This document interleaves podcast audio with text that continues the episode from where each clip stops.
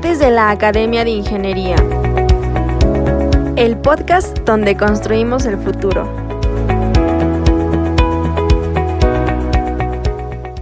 Que será impartida por el contraalmirante Mauricio Estrada Romero, quien es ingeniero en ciencias navales por la Heroica Escuela Naval Militar, especialista en, en psicofisiología forense por el Centro de Seguridad Nacional. También obtuvo una maestría en Administración e Ingeniería a la par que continuó con sus estudios de ingeniería naval en el puerto de Veracruz. Ha practicado fuertemente el atletismo y en los últimos años ha incursionado en las carreras de montaña. Desempeñó distintos cargos afines a la ingeniería en ciencias navales a bordo de buques de Estado y ha sido analista político en el ex Estado Mayor Presidencial, poligrafista del CISEN, ahora Centro Nacional de Inteligencia, director del Centro de Reparaciones Navales en Frontera Tabasco y subdirector de los sistemas propulsores y maquinaria auxiliar de la Dirección General Adjunta de Construcción Naval. Actualmente es director general adjunto de reparación naval y nos expondrá la conferencia La Ingeniería Naval Mexicana en la construcción de buques de Estado. Por favor, eh, Mauricio, adelante. Muy buenas tardes. Agradezco a la academia por esta invitación. Hoy nuevamente tengo el privilegio y el agrado de dirigirme a este tan distinguido auditorio. Lo que platicaré el día de hoy es la ingeniería naval mexicana en la construcción de buques de Estado.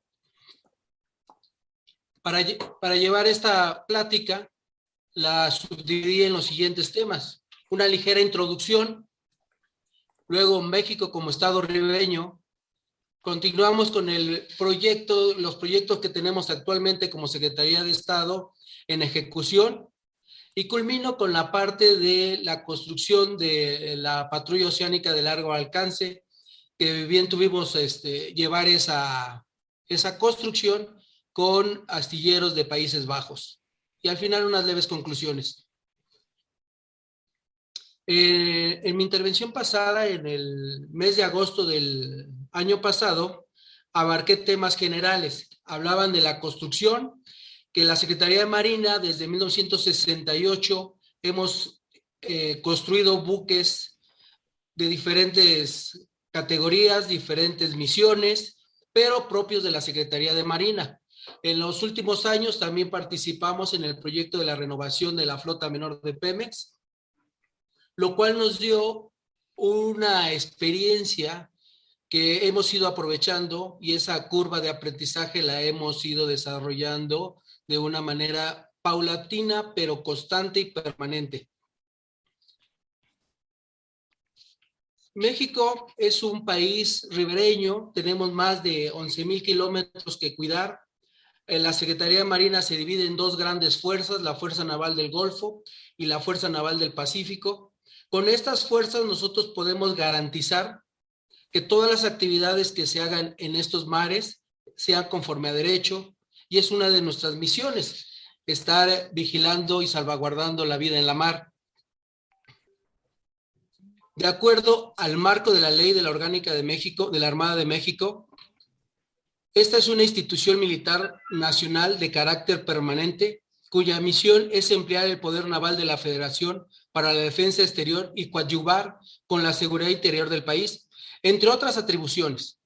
Estas otras atribuciones que tenemos también por ley es la de construir nuestras unidades de superficie, repararlas, mantenerlas y tener diferentes grados de vinculación técnicos y profesionales que nos apoyen a la industria naval o a la industria eh, emergente que auxilia a la industria naval. En eh, grandes rasgos es lo que vemos como Secretaría de Estado. Hoy voy a proyectar un video donde especifico con más claridad algunas de las funciones que tiene la Secretaría de Marina.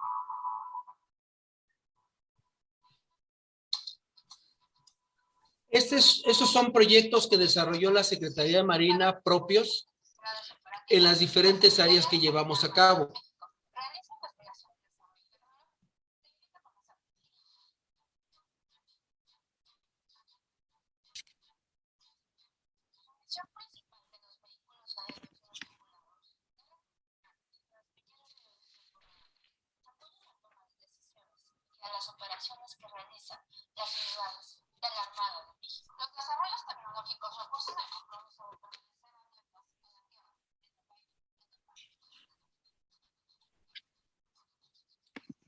Aquí son funciones de buques hidrográficos que en nuestro caso, por ejemplo, ahorita que es la época del sargazo que arriba a las costas de Cancún, eh, también tenemos un diseño de embarcaciones sargaceras ya patentado por la Dirección General de Construcciones Navales.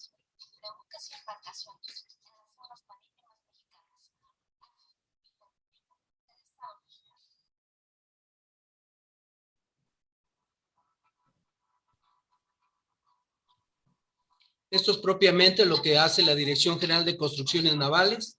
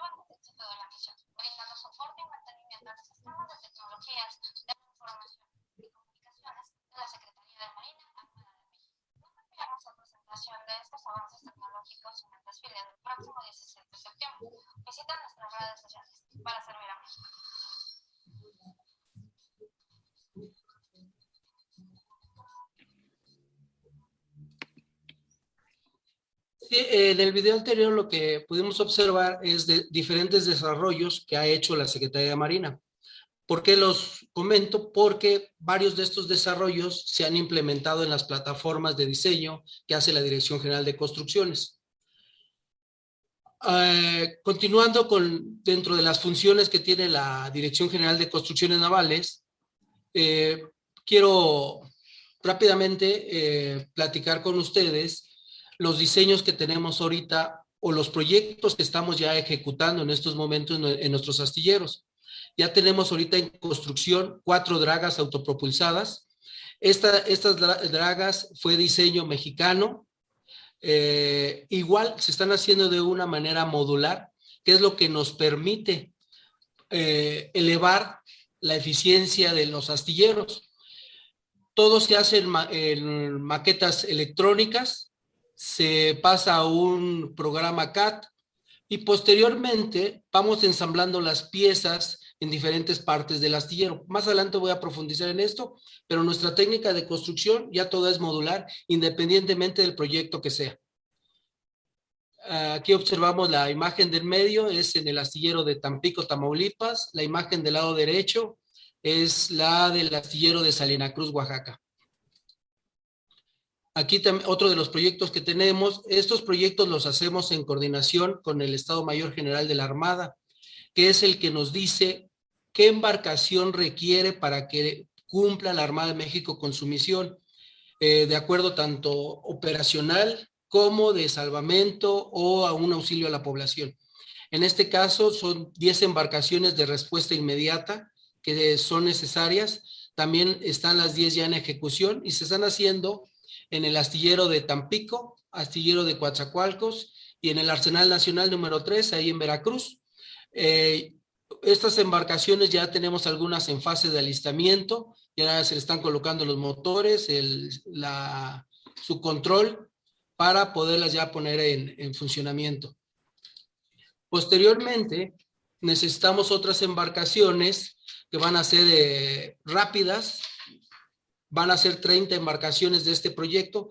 Este proyecto lo estamos llevando en conjunto con el Estado Mayor de la Armada y estamos en la fase de determinar las características adecuadas que se requieren de acuerdo a las necesidades que, se, eh, que se, tienen en este momento. También continuamos eh, apoyando a la Dirección de Obras y Dragado. Eh, es importante que nuestros puertos, nuestros ríos navegables se mantengan con un calado adecuado para que pueda fluir un comercio entre puertos, lo que es el cabotaje.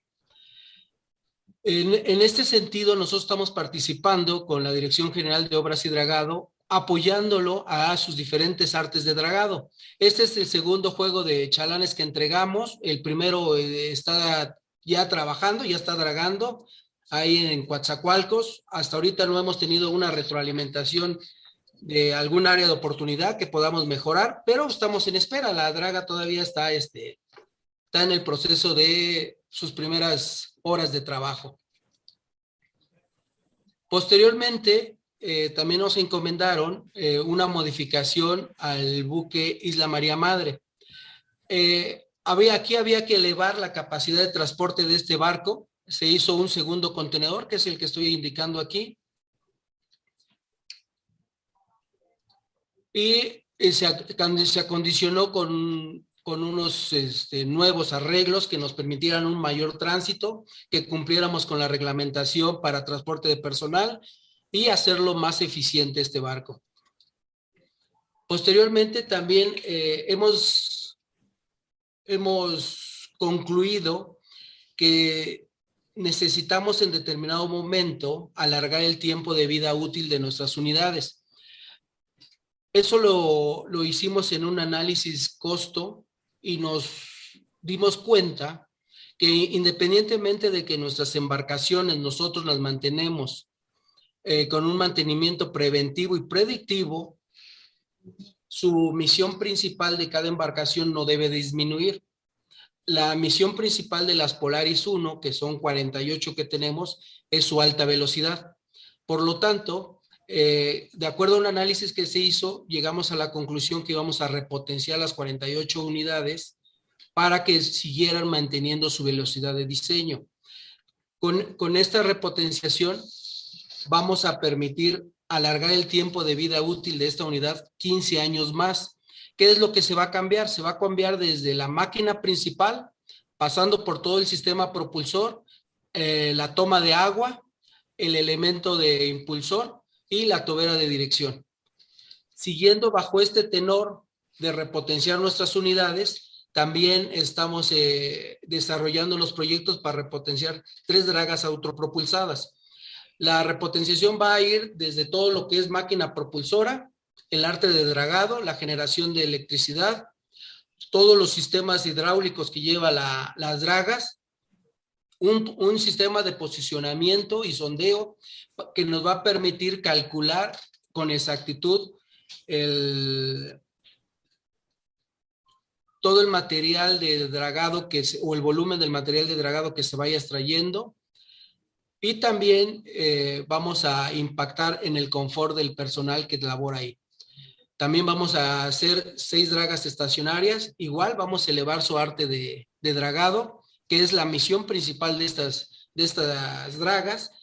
De esta manera nosotros vamos a procurar recuperar el diseño inicial de estas dragas estacionarias para que eh, no, su, capacidad de dragado no se vea disminuida, sino todo lo contrario, tenga una repotenciación y se siga manteniendo su diseño de original. El tema principal que quería yo comentar con ustedes de la vez pasada es cómo se llevó a cabo la selección, el diseño y la construcción de la patrulla oceánica de largo alcance. Por eso que en la primera parte de la presentación, un poquito rápido, antes de entrar en materia de lo que es la, la pola, para nosotros los ingenieros navales, nosotros eh, nos basamos en la espiral de diseño. Es una espiral porque continuamente estamos retomando al inicio. Primero, de todos los buques o plataformas ya existentes en el mercado, se hace un análisis de esas plataformas, tanto sus dimensiones, su geometría del casco, su disposición, la resistencia que tiene al avance, para, para poder ir determinando qué capacidad de, eh, de, potencia requiero para cumplir mi, mi misión. Se ve la estructura, después se van analizando los sistemas auxiliares, pesos, estabilidad, y nuevamente uno eh, regresa nuevamente al requerimiento inicial, después de haber dado eh, una o dos vueltas hasta llegar a, ese traje a la medida que requiere el área usuaria. Con esta información previa, la, patrulla oceánica de largo alcance, la POLA, revisamos varias plataformas. Las vamos a ver ahorita. ¿Qué fue lo que analizamos?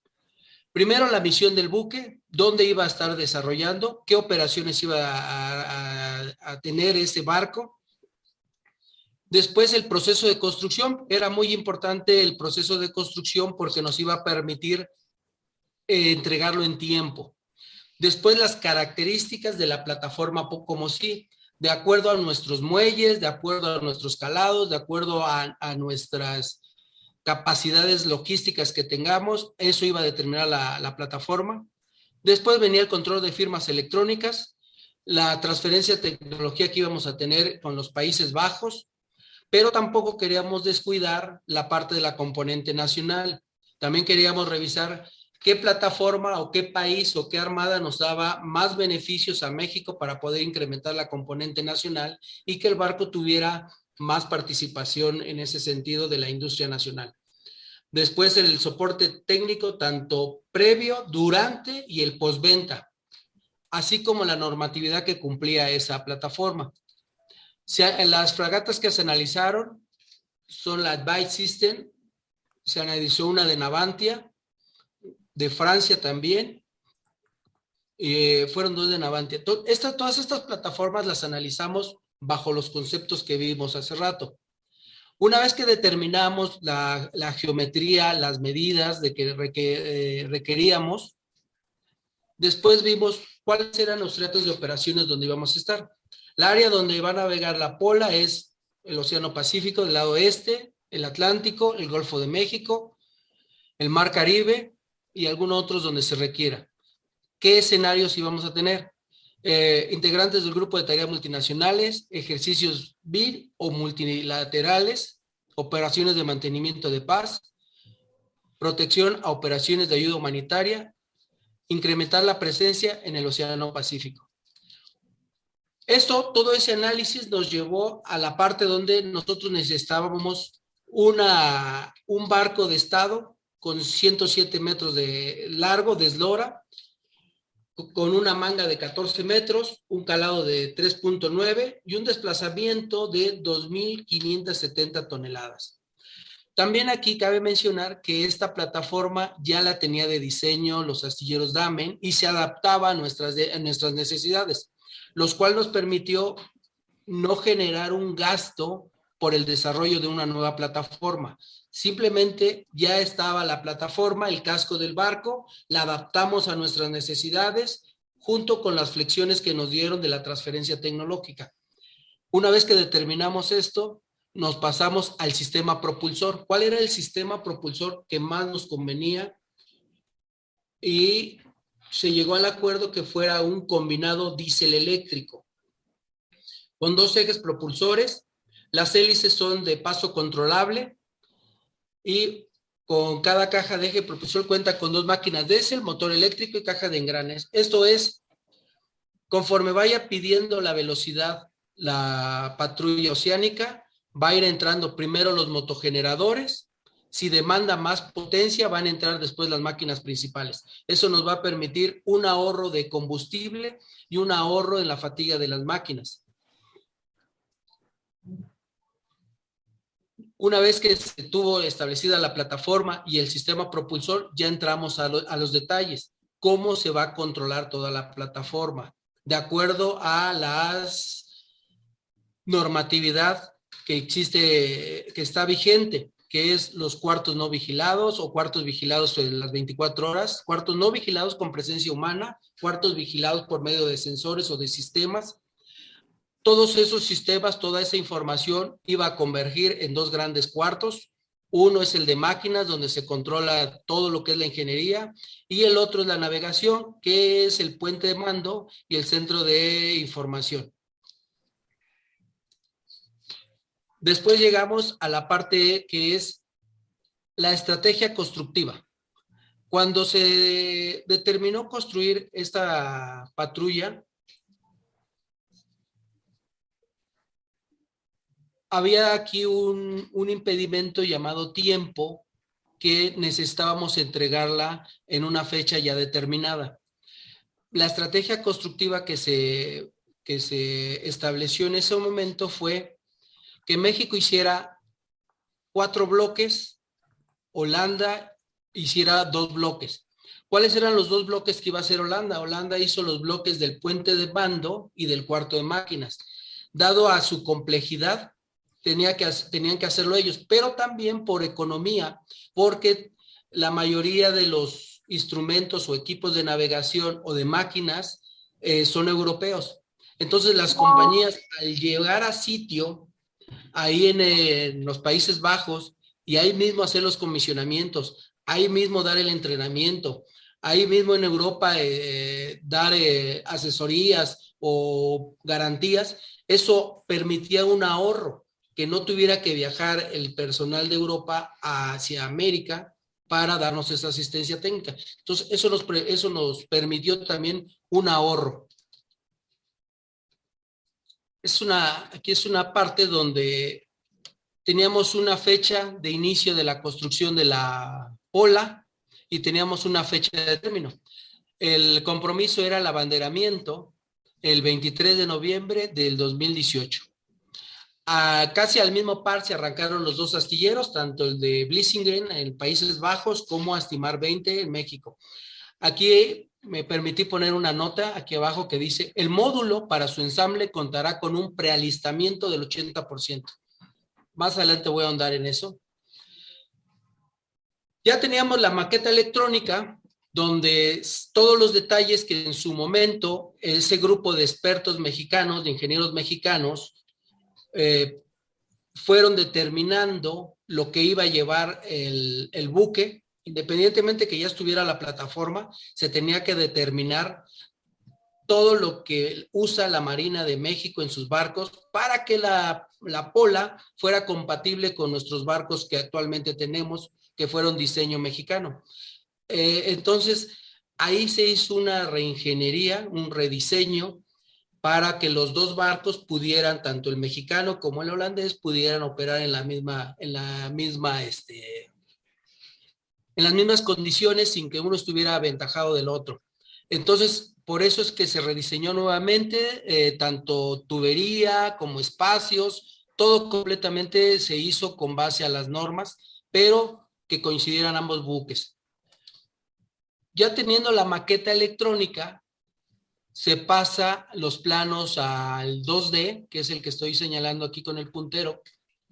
De ahí se selecciona la pieza. Una vez seleccionada la pieza, se entra un control numérico. Ese control numérico entra al pantógrafo y entonces eh, se empiezan a recortar todas las piezas de acero. Completamente se corta. Todo el barco, cualquier pieza instalada en el barco, ya se diseñó en la maqueta electrónica. De esa manera nos permite llevar un control de pesos, un control de volumen y eso nos va a permitir que nuestro barco, cuando lo, lo botemos o se ponga en el agua, tenga una correcta estabilidad. Si observamos en la, en la imagen del medio, las piezas, por muy pequeñas que sean, salen correctamente marcadas.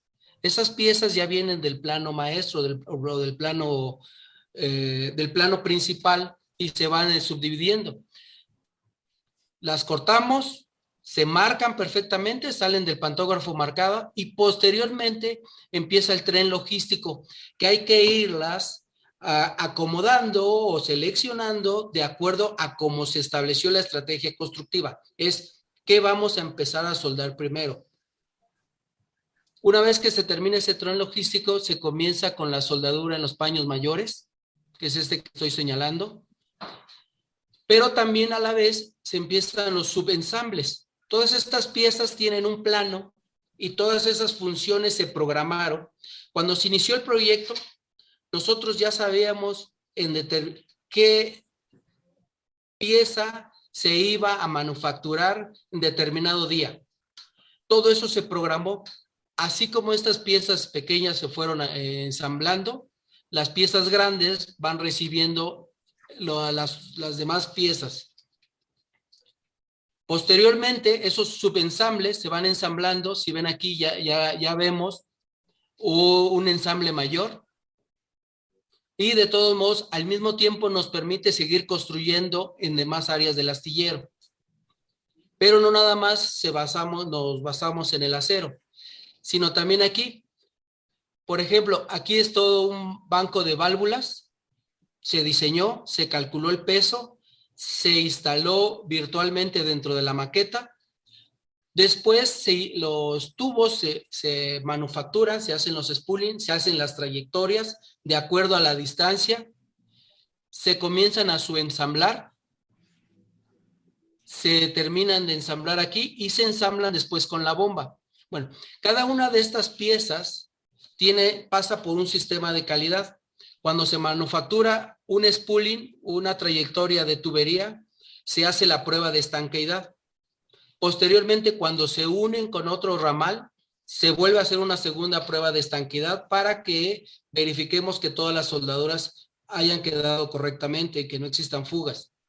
Cuando se integra el sistema, aquí se hizo una prueba de vacío completamente, después se hace una prueba hidráulica para garantizar que este módulo, cuando sea instalado, no esté presentando fallas. Aquí ya integrado con las bombas, se hace una prueba con unos tanques externos, se, se mete presión y se vuelve nuevamente a verificar que este módulo esté en perfectas condiciones para ya estar instalado dentro de la patrulla. Esto que nos permite trabajar diferentes áreas, diferentes sistemas, diferentes modelos al mismo tiempo. Aquí eh, quería presentarles, si ven es el mismo bloque, traté de seleccionar las mismas fotos, es el mismo bloque. Lo que se aprovecha es la mayor cantidad de soldadura automática que se pueda instalar y bajo cabeza. Después el bloque en la, en la foto del medio ya se giró, completamente se gira el bloque para poder seguir recibiendo demás bloques. Al mismo tiempo, se empezó a trabajar con el módulo 5, si ven este es cuadrado. También empezamos a ensamblar y se, se empezaron a elegir diferentes eh, partes del, del buque. Aquí en la fotografía del lado derecho quiero que vean el detalle en el que se encuentra el bloque. Se encuentran ya los pinchos o los clavos para que se reciba el material aislante. De esta manera ya no se hacen más trabajos calientes cuando se terminó esta fase. Aquí vemos ya el bloque número, el mismo bloque, es en rojo y está ya recibiendo, si lo ven en la parte de la fotografía del medio, ya se está uniendo con otro bloque de iguales dimensiones. Aquí ya va el cordón de soldadura, por medios de grapa se va uniendo. Y en la fotografía esta del lado derecho que estoy señalando, aquí ya se terminó de unir el bloque. Ya va a empezar a recibir más, este, más bloques o ya la maquinaria que corresponda. Aquí ya vemos el bloque número 3. Si observan, ya se ve las máquinas principales instaladas, tanto la maquinaria naval y se está haciendo la maniobra para tapar, eh, tapar esa parte del barco. ¿Esto por qué se hace así? Esto nos permite que el personal de máquinas o el personal de maquinaria naval tenga una área de, trabajo eh, con mayor confort, que se puedan realizar pruebas, que no tengamos retrasos de, trabajo porque ahora tenemos que hacer un corte para poder introducir las maquinarias grandes. Eso es lo que nos permite este tipo modular. Aquí el módulo 3 ya se encontraba casi listo, pero independientemente de eso, todos los sistemas y los tanques y los espacios confinados también se les hace una prueba de estanquidad cada vez que se van entregando para que no se tenga ningún problema de fuga de, de algún fluido o que el tanque no esté cerrado herméticamente. ¿Por qué? Porque si no se hicieran las pruebas en esta fase, tendríamos que volver a quemar el barco, volver a soldar y todos esos retrabajos nos iban a, llevar a una pérdida de tiempo y no íbamos a poder cumplir en tiempo de acuerdo al programa. Aquí también ya se entrega también el, área pintada, instalada los ramales de tubería, Aquí ven, ya está en los ramales. El banco de, de válvulas que les mostré hace unas diapositivas ya se encuentra aquí instalado. También ya probado y conectado con los demás ramales.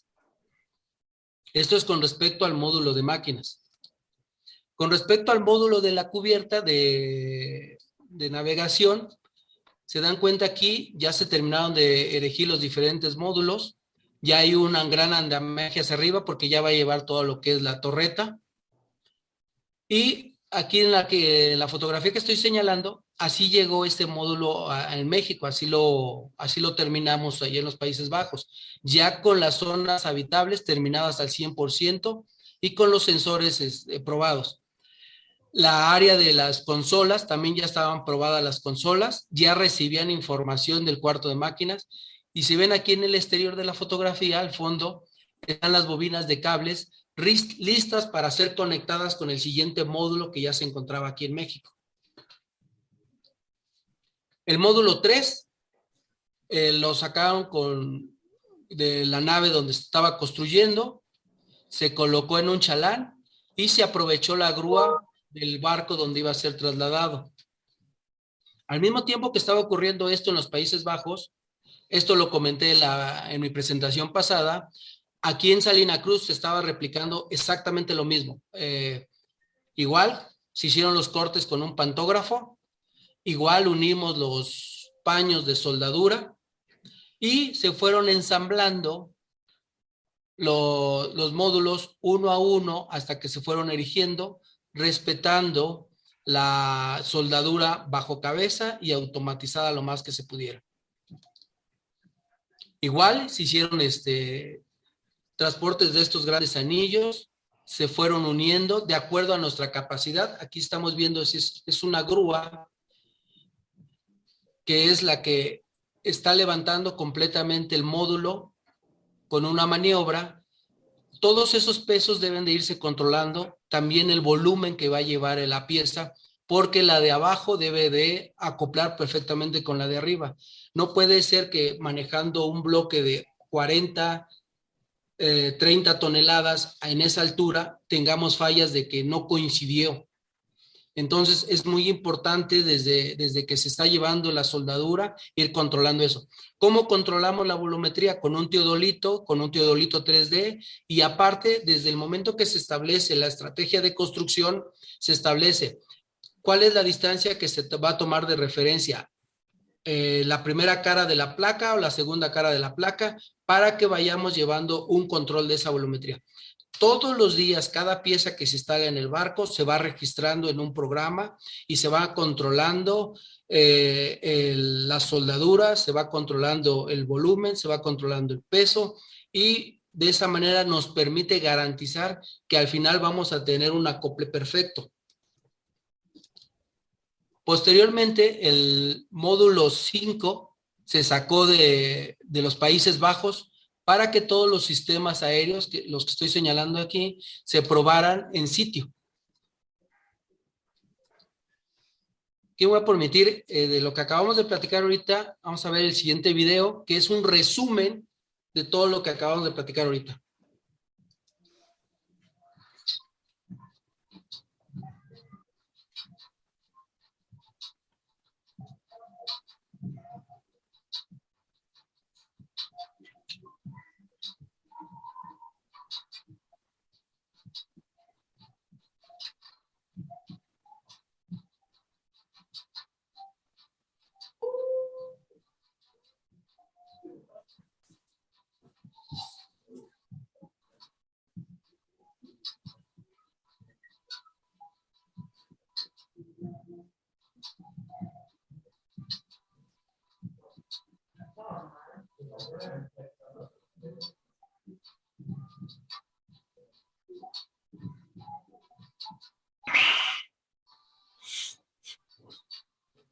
Quiero pausar.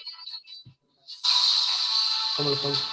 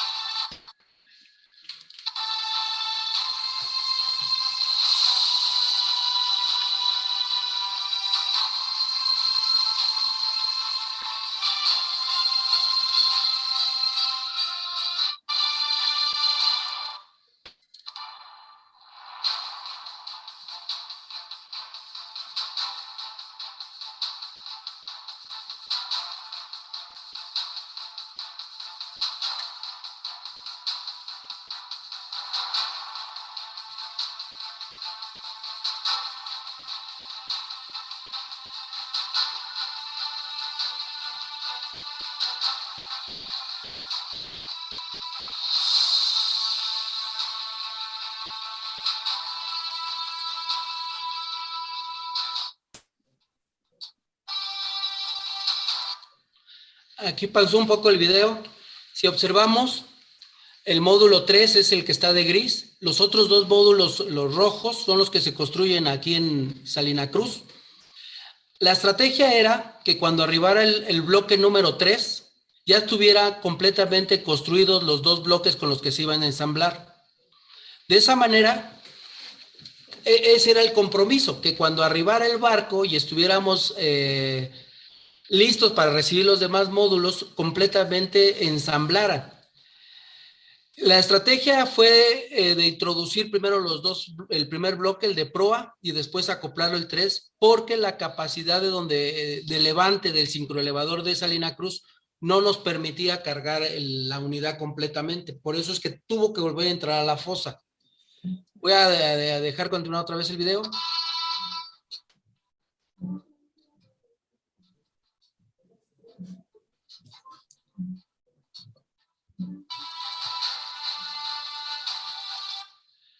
Aquí arriba el módulo 5 a Salina Cruz y para ese entonces ya se tenía que tener terminada la proa del barco y la, el módulo número 4, que era el que nos iba a permitir recibir el módulo 5. Y se iba a aprovechar, aquí se tenía que hacer así por, por el módulo 5 desplaza aproximadamente 300, 350 toneladas. Entonces se necesitaba la fuerza de la grúa del barco o del barco grúa para poder instalar la caseta directamente a la plataforma.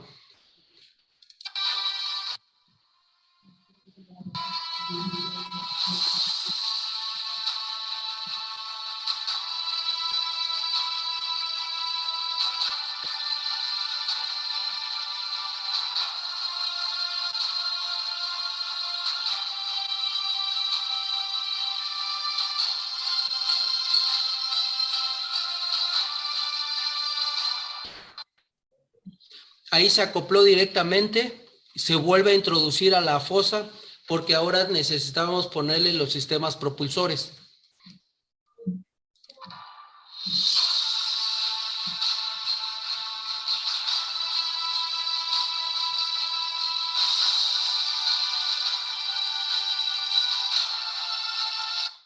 ¿Por qué era importante poner los sistemas propulsores en este momento?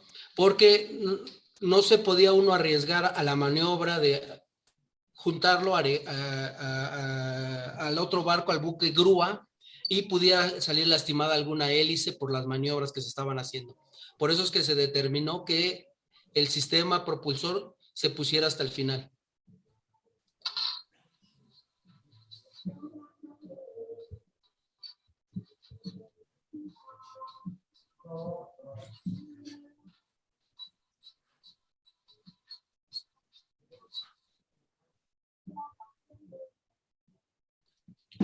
Durante, durante el movimiento del bloque 3, no sé si pudieron observar ahí, parecía que tenía un contenedor del lado derecho.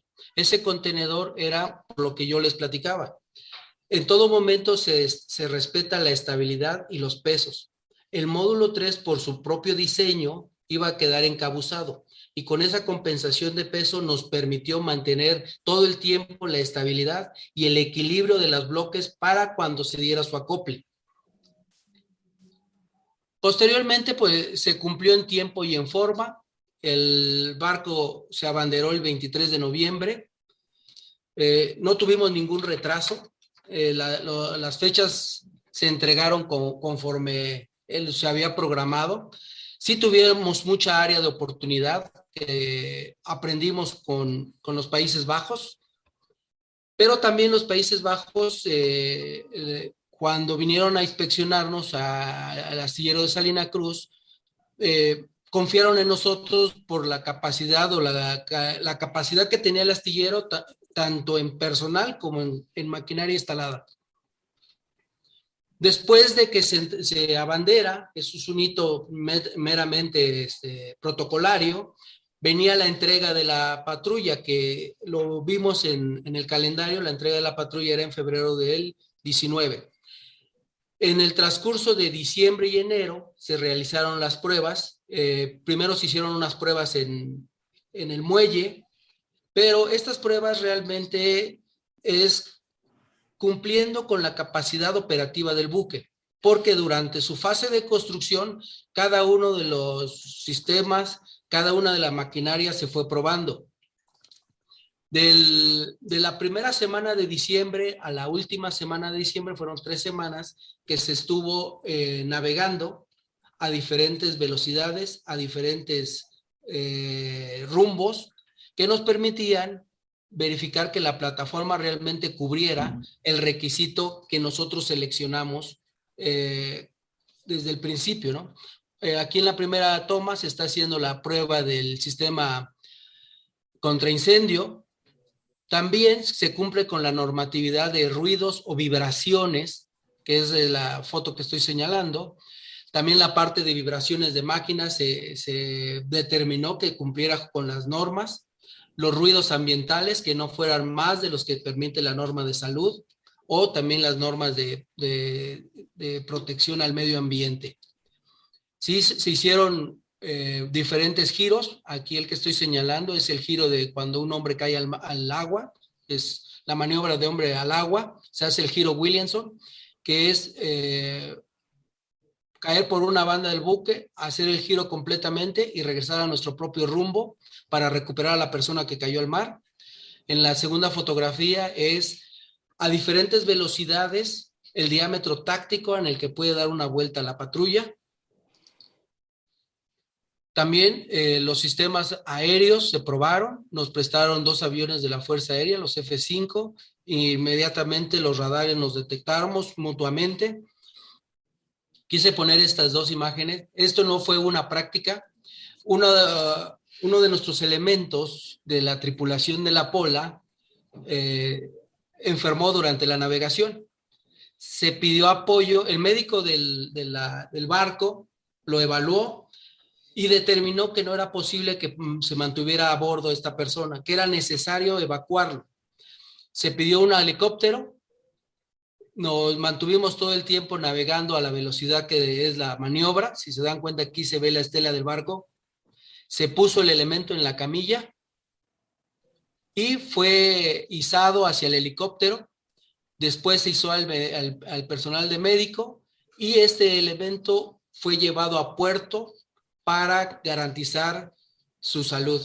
Y en efecto, eh, no tuvo ninguna complicación, todo se hizo en tiempo. Eh, no estaba, esta práctica no estaba programada, pero bueno, aprovechamos que, se dio la oportunidad, ¿no? Eh, entregamos la patrulla el, 19, en febrero del 19, sin ningún contratiempo.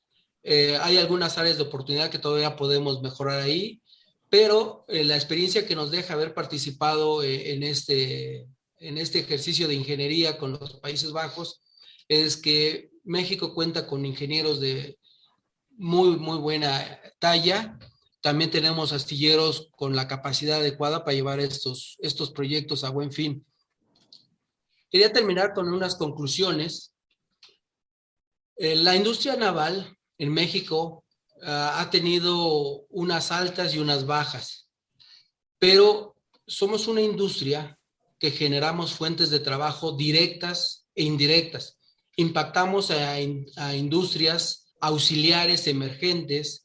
Hemos bogado porque esa componente nacional se vaya elevando cada día más, que esté instalada en nuestros barcos. Por eso al principio me permití poner el video de los diferentes proyectos que la Secretaría de Marina ha desarrollado, tanto propios como en conjunto de instituciones civiles. Y algunos de estos proyectos, lo nombré en mi presentación pasada, están instalados en nuestros buques clase Oaxaca. Otra de las cosas que nos ha dejado es, hemos visto que nosotros organizábamos nuestros proyectos, pero eh, la logística que, implementaron los Países Bajos eh, nos reditúa más, nos permite un avance más sustancial en, la construcción.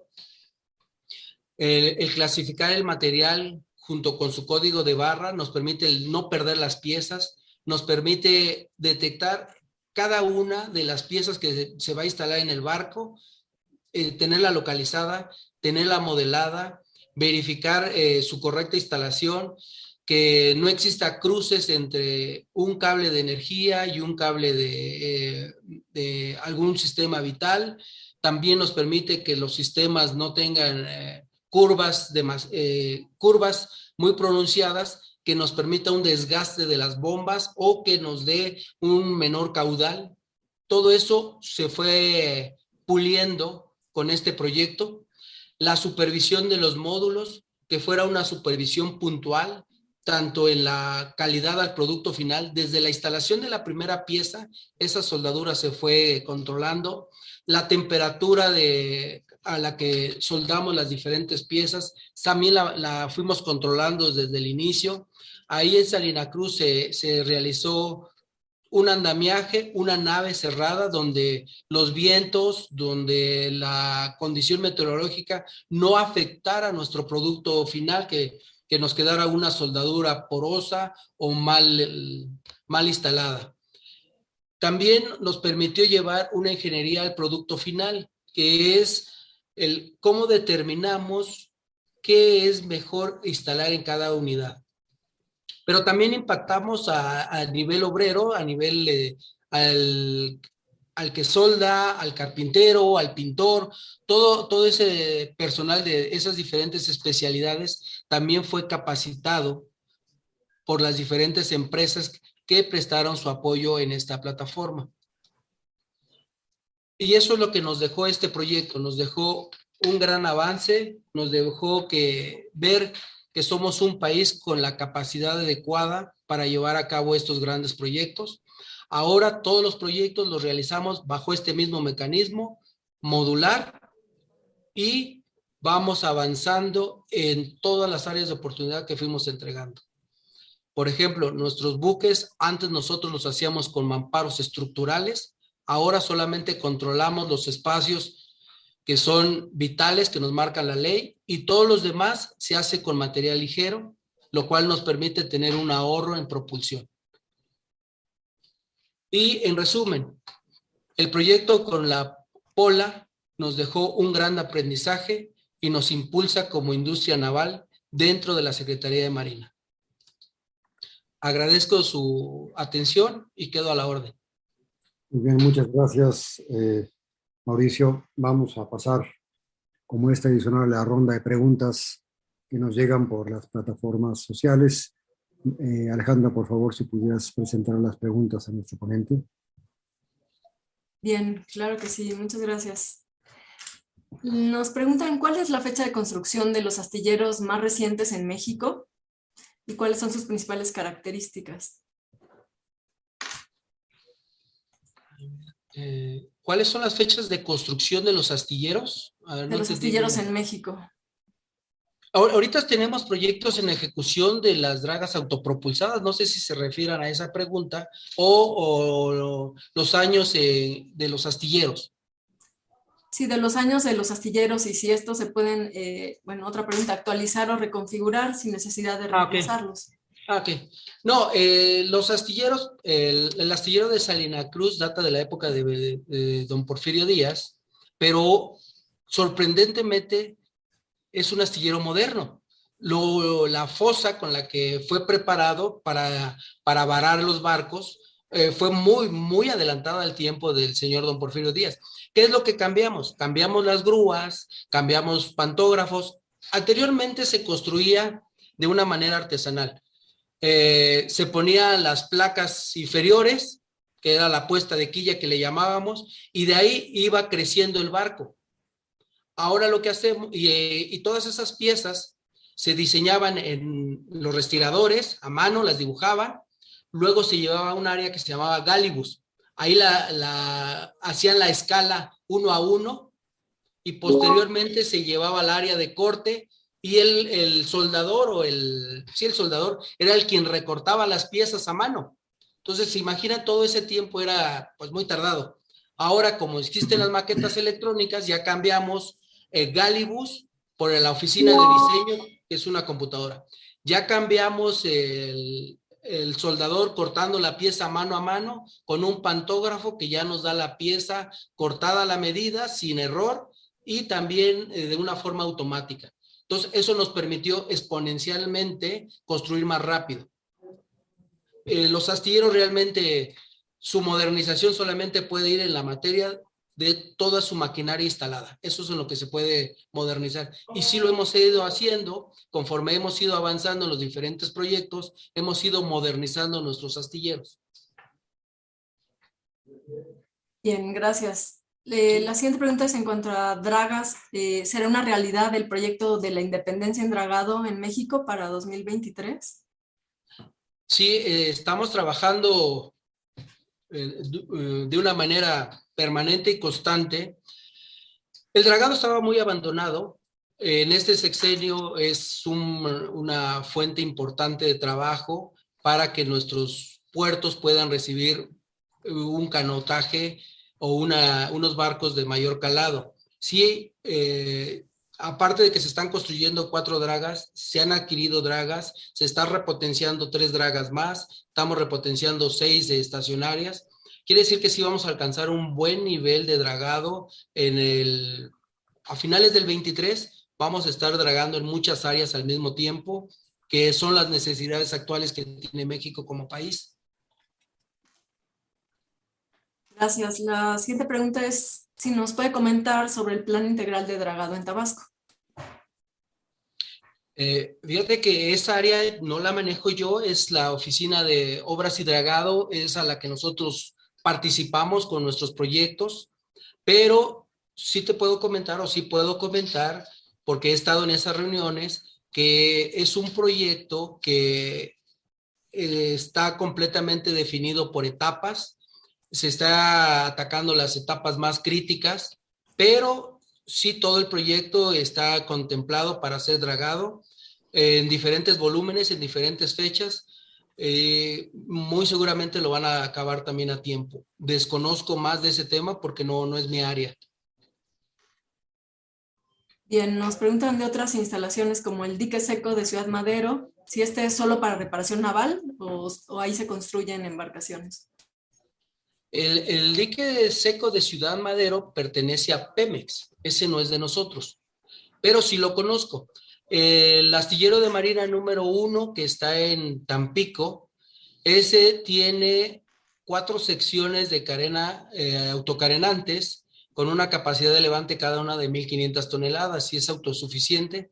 Aparte de esas cuatro secciones, tiene un dique que también le permite eh, eh, carenar barcos de 2.500 toneladas y tiene una mesa de transferencia que es de 800, 800 toneladas aproximadamente. Pero sí es un astillero robusto, es, es el segundo astillero más grande que tenemos para la Secretaría de Marina.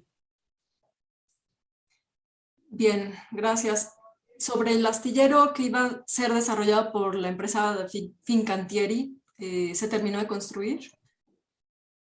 Eh, ese desconozco, la verdad desconozco ese. En algún momento en el sexenio pasado se había proyectado un astillero para Lázaro Cárdenas y iba a ser en conjunto con la empresa Hyundai. en determinado momento eh, no se pudo llegar a un buen acuerdo, tanto político como económico, pero eh, no necesitábamos otro astillero más grande porque estaba el de Salina Cruz. El que se tenía proyectado ahí en Lázaro Cárdenas era para construcción, no para reparación. Muy bien. En cuanto a los buques, ¿qué factores de diseño son los de mayor importancia y qué pruebas de desempeño se realizan principalmente? Pues mira, los factores de diseño son los que nos marcan la regla. Realmente todos nuestros barcos cumplen la reglamentación tanto por Marpol, por Sola, por la IVO. Entonces, eh, cuando nosotros realizamos las pruebas, como lo, lo, vimos hace rato en la presentación, inclusive hacemos pruebas ambientales para no afectar ni a la fauna marina, no afectar el medio ambiente, tampoco afectar al personal que navega en esas embarcaciones. Procuramos y hemos hecho mucho por elevar el confort del personal, pero este, cumpliendo siempre la reglamentación de, que es tanto nacional como internacional. Eh, la Pola, precisamente, eso fue una de las principales características que tuvo, que todos los planos y el diseño era certificado. Entonces, cuando, cuando se hicieron las pruebas, se verificó que cada una de las certificaciones que nos dieron se cumplieran. De hecho, hasta el acero que se usó fue acero certificado. No, no, no compramos acero que no estuviera certificado o que no fuera para uso naval. Eh, los artes de, de, electrónica, los radares, todo, todo completamente estaba dentro de una reglamentación y de una norma o patentado por una oficina de diseño. Por ejemplo, las consolas que nos dio Tales eran unas consolas ya de patente y que habían pasado varios filtros de diseño ante las casas clasificadoras. Entonces, el, el piso de la pola, de donde están la, las consolas de navegación, tienen atenuadores de vibración, que son unos aros de, con cable de acero, que esos permiten mantener un confort tanto para como si estuviera flotando, pero también la vibración propia de la máquina no iba a afectar a las consolas. Entonces, esos atenuadores de vibración también vienen regidos y son de los más modernos que se han instalado en buques de estado. ¿Sí? Muy bien, gracias. En los proyectos de embarcaciones en colaboración con otros países como el de la Pola, ¿cómo se realizan ajustes a las condiciones oceanográficas en el país? En nuestro país. Y eso lo determinamos al principio cuando mostraba la espiral de diseño ahí se determina en qué mares va a operar nuestro barco por la frecuencia de olas en la que va a estar sometida.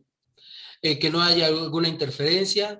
También este, una, antes de seleccionar la plataforma se ve la resistencia que tiene, se ve eh, el área donde se va a navegar, si, si se tiene el calado suficiente.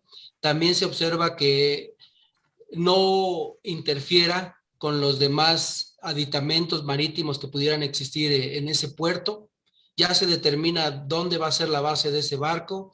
Todo eso se analiza antes de decir, quiero este barco, quiero esta plataforma. De ahí todos los pesos que se van sumando se van controlando para respetar los calados de la, de la plataforma original. Yo nombré que ocupamos una plataforma ya diseñada y probada por los astilleros Damen precisamente ahorro de tiempo y ahorro económico. Eso es muy común en la ingeniería naval, partir de una plataforma ya diseñada y llegar a la integración completa de acuerdo a lo que se requiere la misión del barco. Pero sí se analiza dónde va a navegar, la temperatura del agua donde va a navegar, la salinidad, para poder controlar el, el desplazamiento y el avance de la unidad. Muy bien, gracias. La siguiente pregunta es si ya se está implementando en México la tecnología para diseño de barcos autónomos contra viento y marea. Eh, no, el más reciente que tenemos es el de Apola, que ya manejamos el sistema diésel eléctrico, que nos permitió, nos va a permitir un ahorro de combustible. A la vez estamos generando electricidad para el barco, pero que yo con la Secretaría de Marina tenga ahorita un proyecto para desarrollar una unidad sustentable, no, no se tiene. Bien. ¿Qué, se toma en cuenta al momento del ensamblado de los módulos de los buques? Eh, se toma en cuenta la, la estrategia porque cuando se van ensamblando los barcos, hagan de cuenta que es como el, el juego ese donde se ensamblan diferentes cubos. ¿Por qué? Porque si nosotros ponemos una pieza y se solda esa pieza y después esa pieza nos impide entrar a un lugar para continuar eh, colocando el cordón de soldadura, e, e, esa pieza no va a quedar soldada perfectamente o va a mantener fugas. Lo que se va poniendo en la estrategia de construcción es qué nos permite recibir la primera pieza, segunda pieza, sin que exista interferencia y cuando se inicia la construcción se determina qué soldadura va a regir. Va a ser una soldadura longitudinal, quiere decir que entonces el cordón principal es el que va a ir de pro a popa. O podría ser mixta en diferentes áreas. Entonces, todo eso se analiza antes de colocar la primera pieza y a empezar a soldar. ¿Eso qué nos permite? Una mayor robustez en las piezas. Si la soldadura se está determinando que sea longitudinal, por decirlo, entonces, todas las transversales deben de tener una especie de puente, que es una gruera, donde va a pasar el cordón de soldadura. Y, esos detalles son los que se dan cuando nosotros le llamamos la cartilla de soldadura. Quiere decir que ahí determinamos exactamente qué va a predominar, qué soldadura es la principal y de qué técnica o cuál es la estrategia que se va a seguir para soldar esa pieza. Pero eso es lo que, lo que tomamos en cuenta, ¿no? Bien, eh, otra pregunta es, ¿qué tipo de armamento llevan los buques utilizados en México? Llevan diferentes armamentos, pero realmente nosotros en la parte de ingeniería naval, nosotros solamente eh, vemos con la contraparte que es de nosotros mismos, de Secretaría de Marina, cuál es tu requerimiento técnico que necesitas para que tu pieza funcione. Por ejemplo, cuando nosotros se instaló la, la giroscópica en algunos de nuestros barcos, nos pide cierta calidad de señal que debe de salir para alimentar los sistemas de armas o alimentar los sistemas de navegación o alimentar los sistemas de, de profundidad, de sondeo. Entonces, eso es lo que nosotros vemos con la parte de ingeniería. Nada más es, ¿qué requieres tú para que tu equipo funcione? Realmente en la parte de armamento la ingeniería naval no entra. Muy bien, de acuerdo. ¿Existen estudios sobre uso de combustibles alternativos para operar buques que considere México? Sí se han hecho muchos avances por ese lado. Por eso también se determinó que la Pola tuviera un sistema diésel eléctrico. Eh, pero el combustible que ocupamos es el que se usa aquí en Latinoamérica. Se han ocupado algunos aditamentos que nos permite elevar su, su potencia calorífica del combustible, pero eh, actualmente solamente le damos el tratamiento al combustible que nos marca la regla, lo purificamos y se va consumiendo de acuerdo a cómo vaya, vaya demandando el motor. Los motores, hemos procurado que adquirir motores de las nuevas generaciones. Por ejemplo, eh, mencionaba yo que vamos a repotenciar 48 Polaris 1. Los motores que se van a adquirir son motores de nueva generación, cumplen con la, con la normatividad del TIR, pero también son motores nuevos que nos van a permitir eh, no, no estar eh, funcionando con uh, motores obsoletos que nos salen más caros, que no hay refacciones y contaminan. Entonces, al poner motores nuevos, evitamos todo ese desgaste. De acuerdo. Bien, eh, ¿es prioridad para la CEMAR la presencia, eh, aumentar presencia en el Océano Pacífico?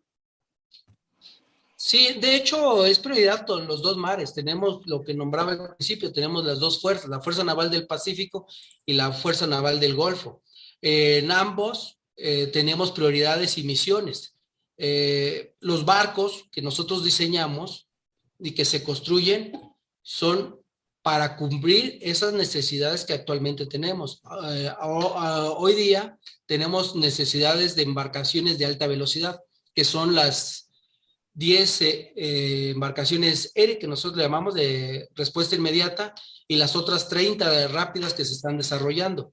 Son las necesidades y es de acuerdo a la misión que se tenga en ese momento, ¿no?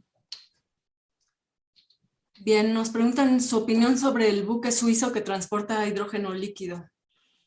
Mm, la para transporte. No, de, desconozco de ese, de ese buque. ¿Qué tipo de tecnologías se podrían implementar en astilleros para mejorar su rendimiento? Hemos, hemos empleado diferentes tecnologías. Por ejemplo, antes la limpieza de las placas se hacía con arena sílica, era muy contaminante. Ahora lo hacemos con escoria de cobre, que eficientiza el trabajo, deja la placa más limpia, pero a su vez también eh, contenemos eh, ese material por medio de extractores y así no dejamos que se vaya ese polvo al ambiente y se controla. Por la parte de la pintura también se lleva un proceso de, de secado eh, por medio de ventiladores y contenido. Eh, la parte de maquinaria, eh, lo que nombré hace rato, se ha incrementado con pantógrafos. Las máquinas de soldar son de, también de nuevas generaciones. Uh, antiguamente eh, les platicaba yo de la alineación de los arbotantes, se hacía con un hilo de piola, se hacía un, un cable, se, se, buscaba el centro geométrico, se hacía con el, una línea paralela con el hilo. Ahora no, ahora lo hacemos con teodolitos 3D que nos permite tener una, una geografía, una geometría del barco y nos permite tener una mejor alineación y controlar la temperatura de, de, esos arbotantes a la hora de la aplicación de la soldadura. Entonces, sí se han ido dando esas modernizaciones en los astilleros de una manera paulatina conforme lo va demandando el proyecto. ¿Sí? Bien, muchas gracias. Bueno, por último, eh, ¿cuánto toma en general la construcción de un buque y cuál es la embarcación más grande en el país? Pues la construcción depende del tamaño, de la complejidad o de la misión del buque. Eh, por ejemplo, de la pola, y haciéndola con esa estrategia, nos tardamos, desde que se colocó la primera pieza, nos tardamos 18 meses. Ahorita con las dragas, eh, cada draga va a llevar aproximadamente eh, igual 18 meses en su construcción. Las embarcaciones de respuesta inmediata nos vamos seis meses. Las Polaris tienen un aproximadamente ocho meses en su construcción. De, de, depende mucho la complejidad, eso es lo que, lo que va a hacer que, que sea más rápido o, o, más eficiente la construcción de alguna manera, pero no hay, depende, depende mucho la, la, misión del barco, eso es lo que nos va a determinar qué, cuánto tiempo se tarda una unidad. ¿Sí? Muy bien, pues le agradezco mucho sus respuestas y doctor Álvarez, pasamos a, a la participación por Zoom. Muchas gracias. Eh, no sé, están conectados. Gerardo Villar, por favor, adelante, Gerardo. Eh, buenas tardes a todos. Eh, muchas gracias, almirante, por la presentación. Déjeme decirle que aquí es poco objetivo mi comentario. Soy ingeniero naval que pasó 10 años de la juventud navegando y navegué por casi todos los mares. Y cuando uno anda en mar grueso, en una tormenta grande, como dicen las novelas, no piensa tanto en Diosito, sino que en el soldador que soldó las placas, de qué calidad habrá sido, de qué experiencia habrá sido quien diseñó la estabilidad del barco, eh, será ir por ojo, dar vuelta de campana. Es decir, en esa situación de estrés es cuando uno piensa en la calidad de la construcción, que no es para que le pongan un 10 en el examen, sino que son las vidas de los que van allí navegando las que se juegan en esto. Eh, me agradó mucho su plática y felicitaciones por, eh, digamos, los avances que se hacen eh, usando estas tecnologías modernas. Gracias, almirante. Gracias. Guillermo, por favor, Guillermo Casar. Sí, bueno, primero felicitarlo nuevamente, este, súper interesante la plática. Créame que nos hace sentir de un gran orgullo por la institución que usted representa. Eh, a mí me gustaría saber dentro de todo este trabajo tan, tan integral, tan, tan bien estructurado que han hecho, ¿qué tantas vinculaciones han logrado hacer con otras instituciones nacionales de investigación, de, de, de, de desarrollo como, las que tenemos? ¿Han podido lograr ese tipo de integración? Sí, sí, hemos tenido diferentes eh, integraciones, por ejemplo, con el INAOE, con CONACIT. Eh, ahorita estamos participando en lo del Sargazo con las empresas. Eh, con la Universidad Veracruzana nos hemos acercado también a, a realizar proyectos en conjunto. Eh, siempre procuramos participar en los diferentes proyectos que nos van a dejar un beneficio mutuo, un ganar y ganar.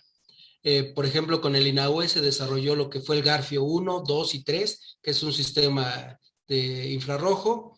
También eh, los aviones no tripulados también se han hecho en conjunto. Eh, eh por sí solo también la Secretaría de Marina ha desarrollado diferentes proyectos, pero sí no, nos gusta mucho acompañarnos de personal especializado porque pues le aprendemos, le aprendemos realmente mucho. Es, ese, ese, ese fue el principal motivo por qué se hizo la, la pola con un astillero que nos llevaba años de ventaja en la construcción naval, pero le aprendimos mucho y también lo compartimos con astilleros particulares. Pero sí, estamos abiertos. Padrísimo, muchas gracias. Muy bien, Guillermo Casar, que había también levantado la mano antes, por favor, Guillermo. Bueno, gracias, Luis. Bueno, este, primero que nada, eh, muchísimas felicidades eh, eh, por su excelente presentación. yo en alguna época de mi vida formé parte de, o formo parte todavía de la Asociación Mexicana de Marítimo Portuaria, este, la famosa AMIP. Y hablemos de, pues, un punto que considero de arranque, ¿no? El dragado. Eh, ¿Cómo andamos realmente en dragado? Porque como usted sabe, pues es el, la primer limitante y por otro lado, eh, pues este, nuestras diferentes protecciones marítimas, eh, como son obviamente pues este, el análisis ¿no? de la marea de tormenta para proteger nuestros puertos bajo un contexto de seguridad. Y bueno, son dos temas que de alguna manera este, a un servidor eh, le apasiona, ¿no? Desde que, era estudiante y, sé que son eh, temas, sobre todo el de dragado, ¿no? Adelante, por favor, contraalmirante, gracias. Es, es un tema que tanto a usted como a, nuestras autoridades actuales le preocupa muchísimo. Yo en el 2018 tuve la oportunidad de ser director en el Centro de Reparaciones de Frontera Tabasco y era increíble cómo se había perdido el calado sobre el río Grijalba. El, calado en la boca del río Grijalba, en la bocadura, era de 2.7 metros. Cuando antes me platicaban las personas locales, llegaban barcos a entrar hasta de 6, 7 metros de calado. Y era, era una vía comercial muy importante. Todo el recurso natural se sacaba vía marítima. Pero este, me complace pues saber que nuestras autoridades han puesto mucho énfasis en eso. Se está dragando el río Grijalba.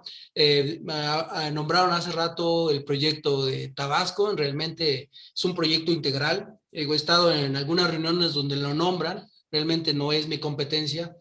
Pero sí, definitivamente hacía falta dragar nuestros puertos, dragar nuestros mares y, y dragar todas las áreas navegables que antiguamente nos proveían de un comercio marítimo. Ah, estaba muy olvidado el comercio marítimo. Entonces, ahorita con todos los proyectos estos que se están haciendo de dragado, con, la, con las dragas que se están construyendo, con las dragas que se están repotenciando, yo creo que a finales del 23 vamos a tener un país con un mejor dragado que el que nos entregaron. Muchas gracias. Perfecto. Por favor, Oscar Valle. Sí, gracias. Eh, pues de mi parte también lo felicito por todos los logros que han obtenido y en particular, como lo mencionaba el doctor Guillermo Aguirre, eh, en lo que respecta al contacto con otras instancias, eh, sobre todo el exterior, donde sabemos que su desarrollo eh, de infraestructura marítima pues es, es, va muy por delante de nosotros. Y creo que es, este esquema que ustedes están aplicando, que es de asimilación de tecnología, ¿de acuerdo? Es uno de los eh, medios por los cuales, eh, tomando en cuenta nuestras capacidades que tenemos, a lo mejor un poco mermadas, pero que sí es un esquema muy útil de, de, de, de asimilación de tecnología. Eh, y solamente yo le preguntaría si tienen algún esquema de formación al nivel tecnológico, a nivel, digamos, tecnológico, eh, de personal para, lógicamente, lograr todavía más una asimilación con gente que en un nivel ya de preparación, digamos, este, lograda en las aulas. ¿Sí? Es mi pregunta. Sí, buenas tardes. Eh, la Armada de México tiene una de, sus funciones prioritarias es la capacitación a su recurso humano en los diferentes niveles. Eh, existen cursos para personal egresado de, de las escuelas de formaciones que nos lleva a la administración, que nos lleva a la logística, pero también del personal de clases y marinería existe la escuela de capacitación. Realmente esa, en esa escuela yo tuve la oportunidad de dar clases en el 2000, seis, más o menos, Y es un proyecto muy bueno porque pues el personal de tripulación de la Armada de México es una muestra simbólica de la población civil. Había gente que llegaba muy bien capacitada, pero había otra que llegaba con carencias. Entonces, en estas escuelas de, formación, en estas escuelas de capacitación, se procuraba equilibrar ambas capacitaciones. Eh, por ejemplo, los frigoríficos, había personal excelentemente capacitado, egresado de algunas escuelas técnicas, pero recibía clases de personal frigorífico que venía ascendiendo y solamente tenía nivel primaria. Entonces, ahí, ahí era una estrategia que se tenía que, establecer para que el, el egresado de nivel técnico, con su conocimiento ya, ya cimentado, se incrementara. Pero el de nivel primaria llegar al nivel del conocimiento técnico y se, y se tuviera al mismo nivel del, del egresado de una escuela técnica. Entonces, son proyectos que tiene la Secretaría de Marina establecidos permanentemente para poder capacitar a nuestro personal. Por eso, cuando se hacen las contrataciones, realmente se contrata a nivel marinero, pero un marinero es un aprendiz de un oficio. Entonces, se empieza a ir capacitando y después se lleva a estas escuelas para que termine su desarrollo profesional, tanto técnico o a nivel profesional o nivel maestría, inclusive doctorado. ¿Sí? Muy bien. Muchas gracias. Rafael Colás, por favor. Felicidades, la plática muy interesante. Es bueno de venir a este tipo de pláticas, te enteras de muchas cosas que no sabía ni que existen. Eh, yo sí tenía un cuestionamiento. Eh, me preocupa cuando estaba viendo la fabricación de las piezas y todo esto, eh, ¿cuál sería la integración de la industria siderúrgica nacional? ¿Sí se escucha? O... Doctor Colás, se escucha muy bajo. Un poco bajo. Bueno, eh, lo que comentaba era, eh, yo quisiera preguntarle cuál es el nivel de integración de la industria siderúrgica en la construcción, en particular del POLA. Esto porque al ver las imágenes eh, me parece que eran láminas o plancas muy anchas que no creo que se produzcan en el país. No sé si la industria siderúrgica tenga la capacidad. Y en particular porque una de las últimas imágenes que presenta es precisamente de una... Sigue sin funcionar. Eh, sí lo escucho, ¿eh? Sí me escuchan. Bueno, eh, el detalle es que la última de las imágenes aparece un horno eléctrico de arco precisamente fabricando acero. Entonces sí quisiera saber si hubo una integración o no estuvo esa integración ante la falta de un certificado, de un registro por parte de la Siderurgia Nacional hacia una placa que fuera naval y todo ese tipo de cosas y lo mismo con la soldadura, igual con otros los componentes que se deberían de producir en el país. Supuestamente tenemos una industria pesada, una industria de manufactura, que debería de ser capaz de proveer servicios, componentes y todo esto. Entonces, esa es la inquietud que tengo. Sí, eh, nos acercamos. Eh, tiene usted completamente la razón. En, en, el 2013, 2014 no se producía acero, acero, naval en México todo se exportaba. Posteriormente, como tuvimos los proyectos de las patrullas oceánicas, tuvimos el proyecto de los buques de, de la flota menor de Pemex y después la Pola, nos acercamos con eh, la acerera de Monterrey, Altos Hornos, y... Ese está en Y entonces hizo una, un espacio, hizo una ventana para que nos pudiera eh, colar nuestras placas de acero. Solamente las de mayor espesor, las de una pulgada con tres cuartos, ya no las pudo producir este, altos hornos. Entonces esas sí fueron de exportación, pero fue muy poco. Realmente todo el acero se, se fundió aquí en México y nos apoyaron de esa manera. Y también elevamos las medidas porque las placas que se ocupaban antiguamente eran de 6 pies por 8 pies y ahorita ocupamos de 12 pies por 8 pies. Entonces todavía incrementamos este, la dimensión de la placa para poder tener un mayor ahorro. Pero sí, en efecto, el, acero fue mexicano y mm, la casa Buró Veritas viajó a, a Monterrey y certificó la colada de esas placas para que pudieran cumplir con los requisitos y los estándares a los cuales estaba el diseño este DAME, ¿no? Sí. Muchas gracias. Muy bien. Servando Gómez, por favor. Buenas tardes a todos. Felicidades, almirante Mauricio, muy ilustrativo ahí su exposición.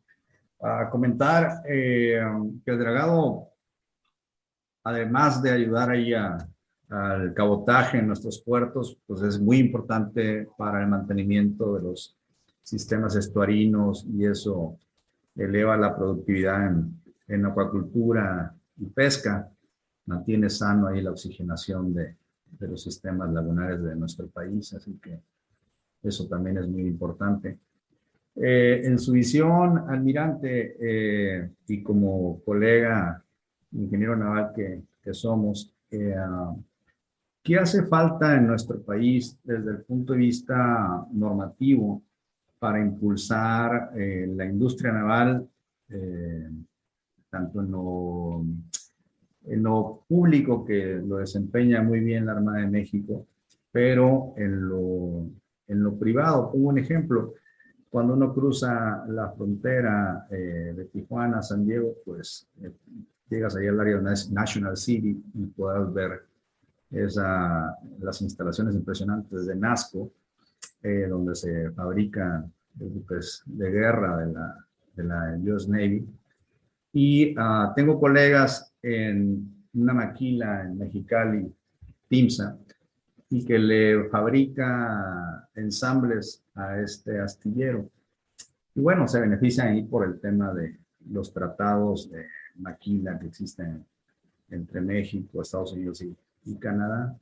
Pero desde su visión, almirante, ¿qué, hace falta eh, normal, perdón, para que exista un mayor impulso a la industria naval, eh, sobre todo en el, área privada, almirante.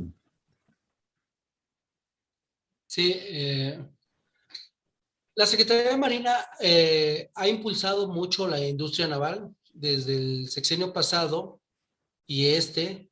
Hemos logrado que aparezca en el Plan Nacional de Desarrollo el impulsar a la industria naval. Eh, ¿qué, nos faltaría como, como, país o como Estado? La reglamentación la tenemos, los tratados internacionales los tenemos. Considero que lo que nos podría faltar sería un apalancamiento financiero y también hacer atractivo el tener la bandera mexicana para que nuestros astilleros se, se conviertan en libres de arancel. Dado que los proyectos que nosotros hemos eh, costeado nos han, nos han pedido ofertas técnicas económicas para la construcción de alguna unidad, eh, hemos llegado a precios accesibles, pero eh, cuando viene la parte de implementación de los diferentes impuestos, porque México no es productor de maquinaria, ahí es donde se nos elevan los costos. Entonces, en mi opinión, a lo mejor sería eh, mantener todo lo que es la construcción y la reparación naval libre de arancel, que es lo que nos impacta a, la industria naval, ¿no? Gracias. Bien. Eh, hay una pregunta en el chat de David Uscanga que dice qué software fue utilizado para el diseño de la embarcación y cuál es la máxima velocidad que ésta alcanza. Eh, no, le no le escuché bien, este ingeniero. Sí, a ver, es una pregunta de David Uscanga que dice qué software se utilizó para el diseño de la ah, embarcación y cuál es la máxima velocidad que alcanza esta. Sí, existen diferentes software. Nosotros como Secretaría de Marina ocupamos el de Chip Constructor. El, ahorita estamos ocupando el otro que es el Fora. Y la, la Pola alcanza una velocidad sostenida de 25 nudos. Eh, pero no son los únicos programas de diseño, realmente existen varios.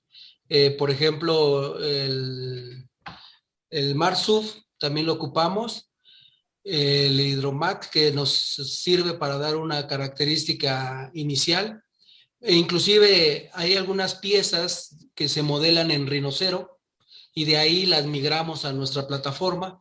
Eh, no, no tenemos una en particular. Nosotros, este, como Secretaría de Marina, en la oficina de diseño ocupamos Chip Constructor, migramos con AutoCAD. Ahorita que estamos haciendo las dragas con la compañía Cener, estamos ocupando el Fora. Damen tenía su propio software, eh, realmente eh, se llamaba Primavera y nos, nos introducimos también a ese software. Pero todos los softwares son iguales. Al, final, en todo se diseña, en todo se modela y en todo se, y es un conjunto de los diferentes software. No, no se puede esclavizar uno a uno solo. No sé si con eso contesté la pregunta. Creo que sí, claro. Y no sé si de los asistentes alguno más quisiera presentar una pregunta. Sí, por favor, Luis Rancén, por favor. Sí, contraalmirante, muchas gracias, mucho gusto.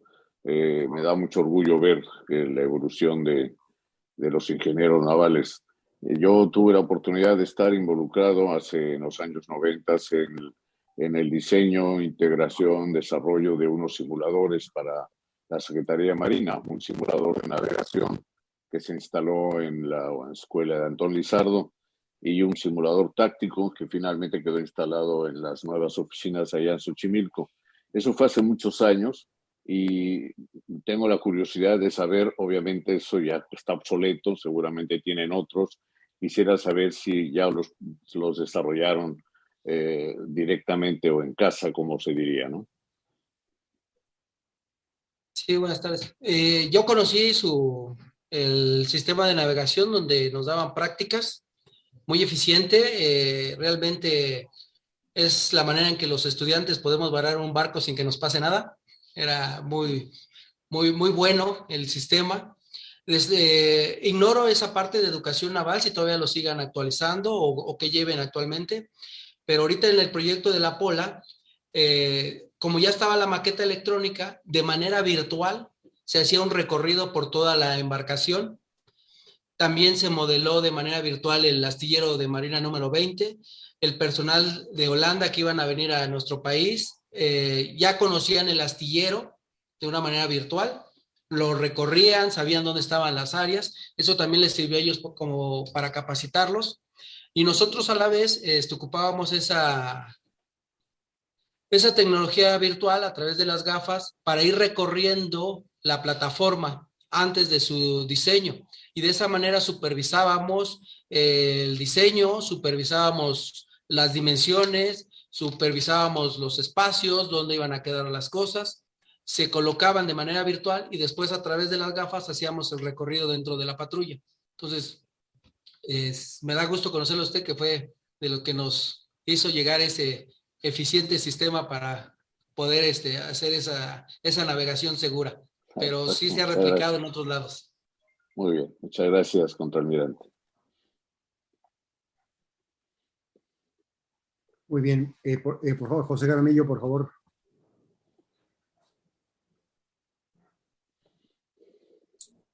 Bueno, contraalmirante, en primer lugar me uno a las felicitaciones por esta eh, presentación del desarrollo de la ingeniería naval, que aunque uno no sea marino, siente orgullo de que en México se haga todas estas cosas de primer orden.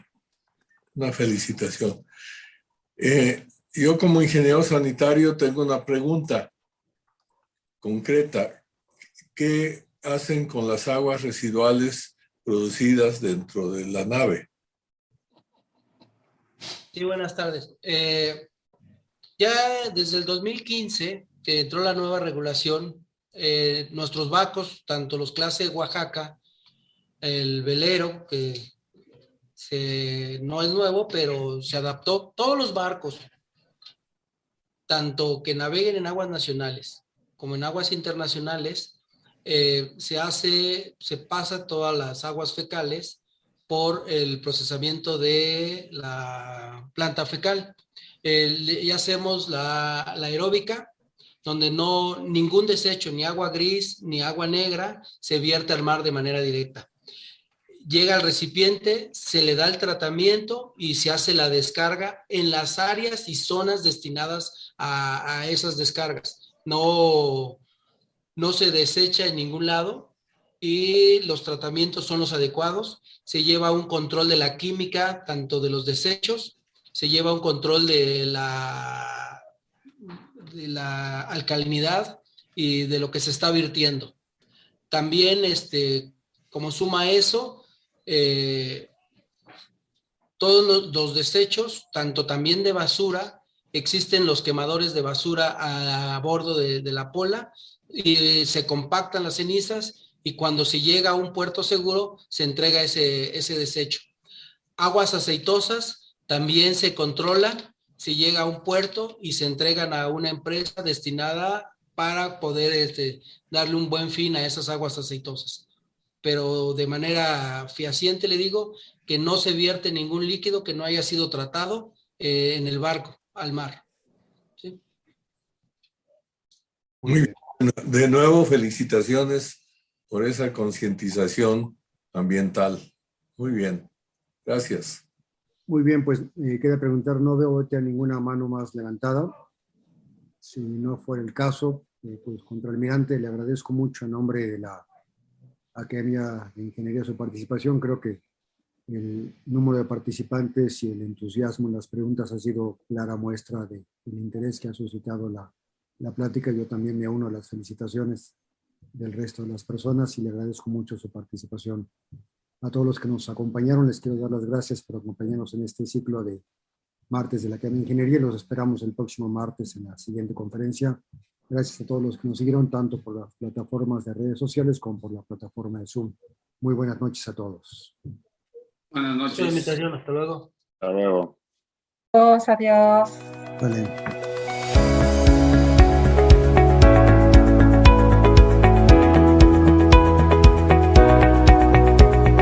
Puedes encontrar los martes de la Academia de Ingeniería en YouTube, Facebook, en nuestra página ai.org.mx